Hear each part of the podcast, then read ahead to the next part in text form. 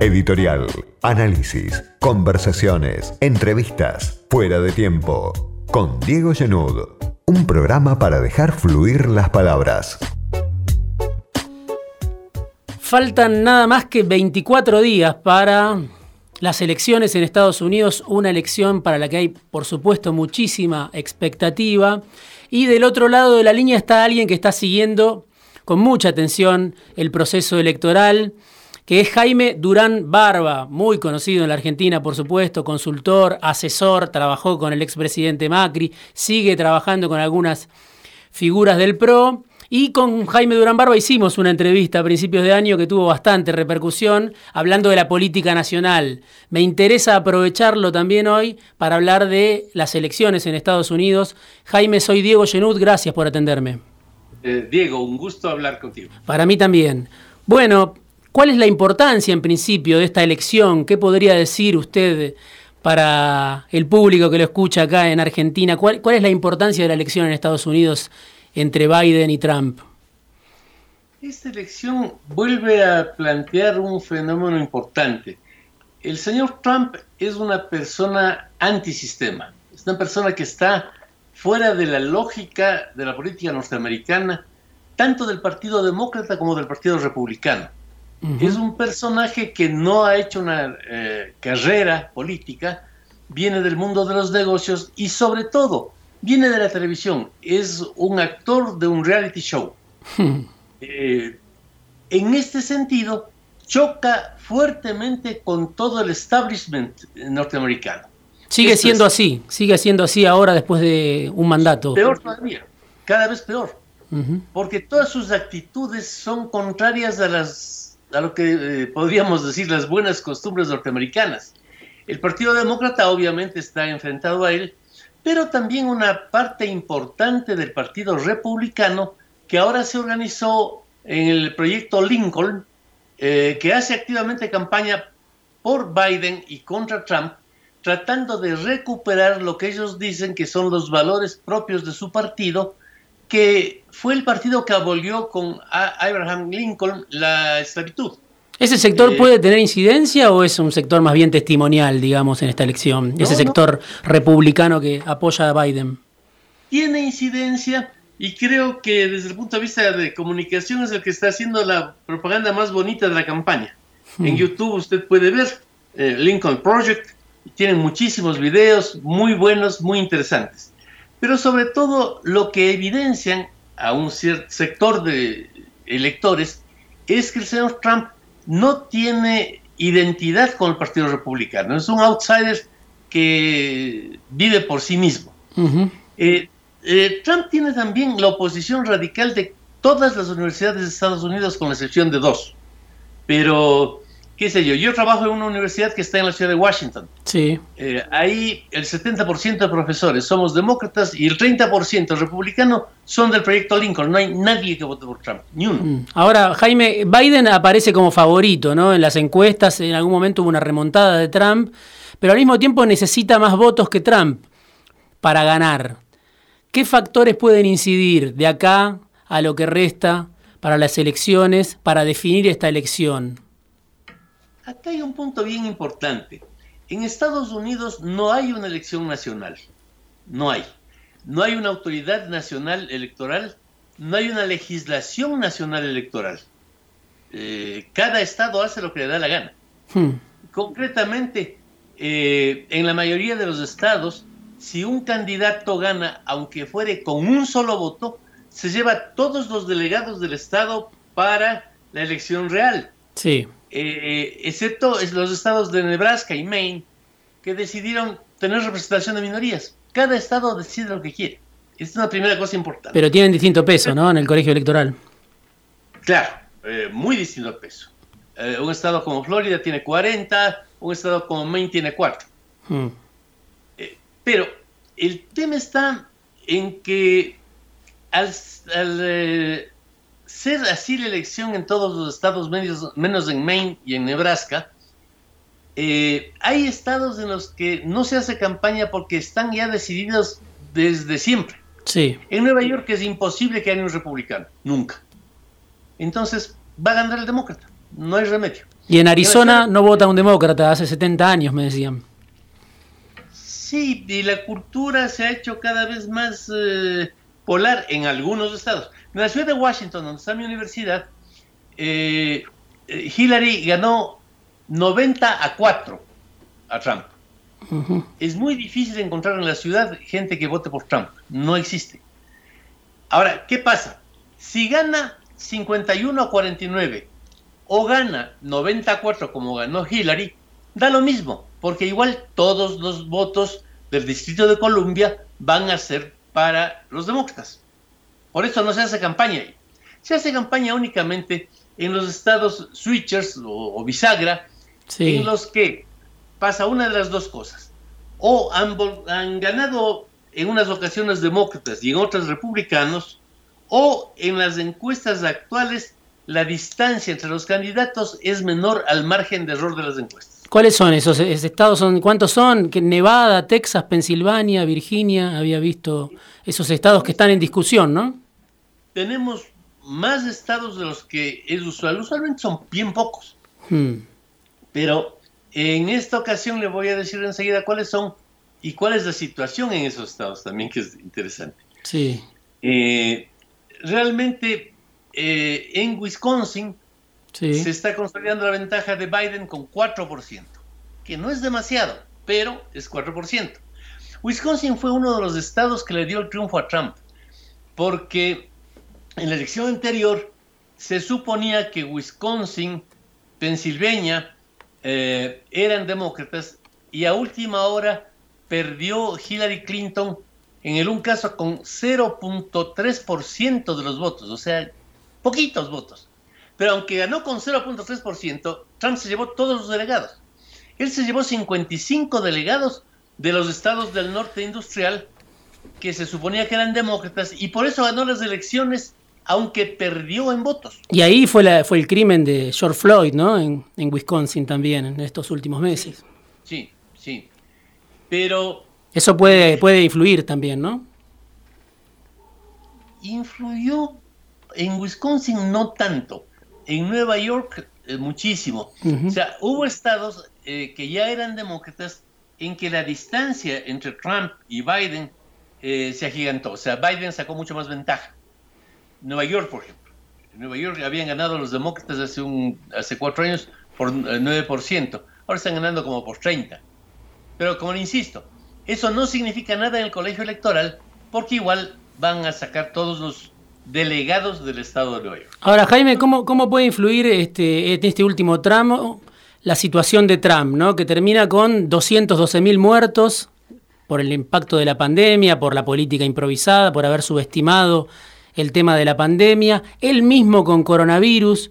¿Cómo impacta esto ver al presidente que termina él mismo contagiado por este virus que había sido subestimado eh, en el tramo final de la campaña?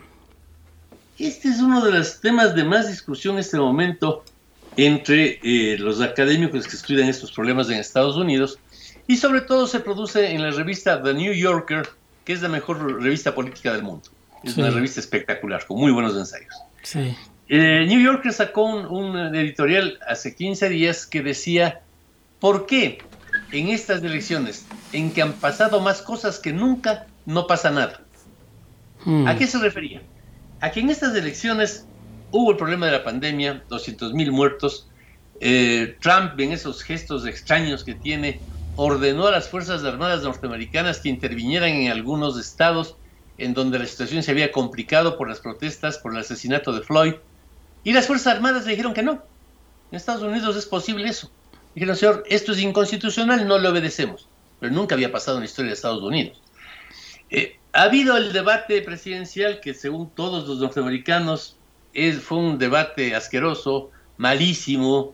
Han pasado barbaridades. Sí. Pero lo que decía la revista New Yorker es, sin embargo, de que nunca pasaron tantas cosas, los votos casi no se mueven todos los estados definidos siguen definidos igual. Y los estados switchers tienen pequeños movimientos, muy pequeños movimientos. Ahora, ¿Biden es un buen candidato para esta elección o es un candidato que connota cierta fragilidad por su edad, incluso por su forma de intervenir? El tema es curioso, o sea, en Estados Unidos desde hace unos 20 años se consolidó dentro del Partido Demócrata un sector muy progresista, eh, confluyeron ahí las personas que defienden los derechos humanos, los derechos de las minorías, los derechos de las mujeres, etc. Y también mucha gente vinculada a Internet. Entonces es de lejos el Estado, el partido que en este momento reúne a la gente más progresista. Sin embargo, en la elección anterior y en esta elección pasó algo rarísimo. Y es que la candidata Hillary Clinton, que era una candidata sumamente preparada, de primera, Biden, que es un buen candidato, está bien preparado, tienen una imagen sumamente conservadora. Hmm. Hillary parecía una señora más candidata a reina que a, presidente y representaba al partido más progresista y tenía unas formas muy antiguas. Biden es algo semejante. Hmm. Biden es una persona que tiene muy poco entusiasmo. La única cosa interesante que hizo en toda la campaña fue lo del matamoscas la noche de ayer, que me pareció muy acertado, muy gracioso, cuando una mosca se plantó sobre el, eh, su candidato a vicepresidente hizo un, un tweet con un matamoscas diciendo que hay que aplastarle a la mosca, esto produjo mucha mm, gracia. Mm. Pero normalmente Biden es muy aburrido, muy anticuado. No es un problema de edad.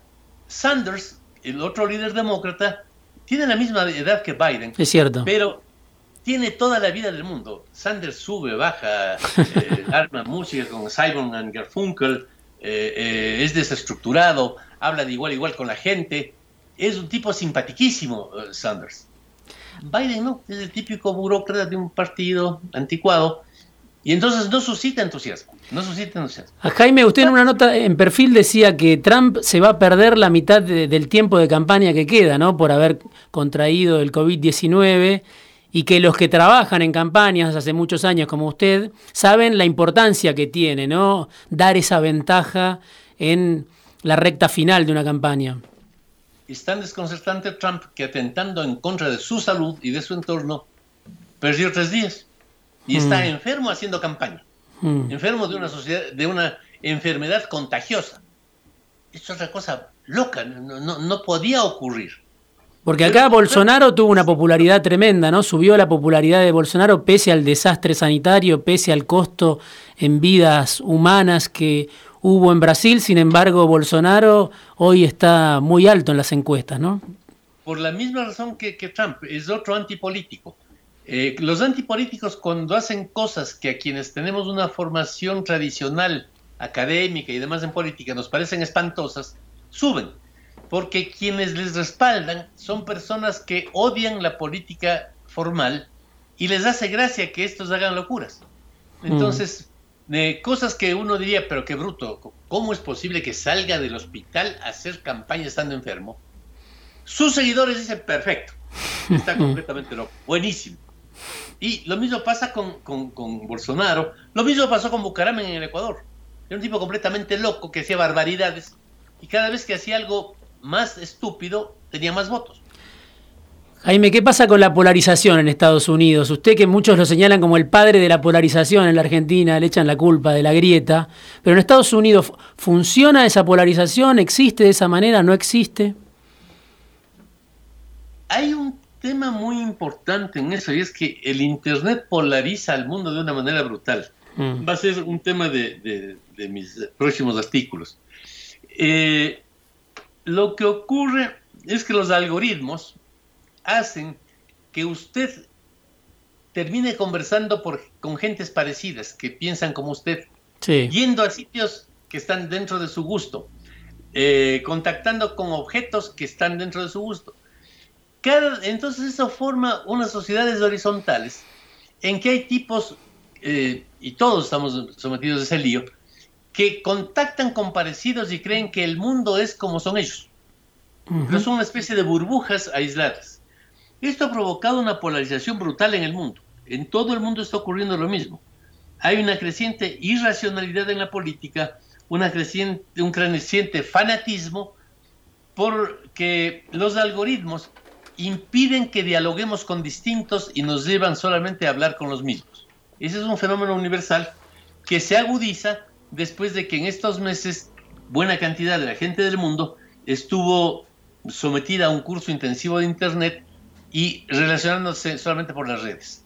Eh, yo creo que la elección en Bolivia, por eso es tan compleja, ¿no? Va a terminar una cantidad de líos, porque están todos fanatizados, todos hacen tonterías. En Argentina hay políticos que dicen cosas realmente tontas. Uno dice, ¿cómo pueden decir eso? Por ejemplo, ¿quién? Por ejemplo, ¿quién? Algunos prefiero no mencionar. pero, pero uno dice, a ver.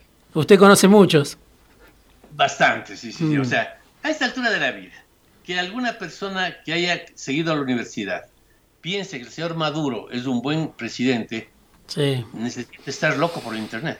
Ahora, ¿cómo puede afectar la elección en, Argentina? particularmente o en la región en especial, pero digo en Argentina en particular, eh, ¿cómo puede afectar esta elección? ¿Hay una diferencia tan grande, cree usted, o es más o menos lo mismo para un país eh, como Argentina o para una región como Latinoamérica? No hay una gran diferencia porque desventuradamente los latinoamericanos, los países latinoamericanos, no pesan en Estados Unidos. Mm, no creo que ni Biden ni Trump tengan ningún interés en saber dónde queda Bolivia. Mm. No saben dónde están ni les interesa lo que pasa. Eh, de hecho, en toda esta campaña, al igual que en las últimas tres campañas, han mencionado algún ratito a México y nada más. No, para los norteamericanos existe el Medio Oriente, eh, existe la comunidad europea, existe China, y América Latina no es un tema demasiado importante. Ahora, ¿cuál es la sensación en Estados Unidos sobre China? Porque leí hace un tiempo declaraciones, por ejemplo, de Jimmy Carter que decía, estamos perdiendo la carrera con China, ellos están invirtiendo en infraestructura, se están desarrollando, no están perdiendo el tiempo en guerras. Digamos, como que Estados Unidos, para una parte al menos de, de la élite norteamericana, parece haber perdido el tren en esta disputa geopolítica con China. Objetivamente China ha crecido de una manera enorme.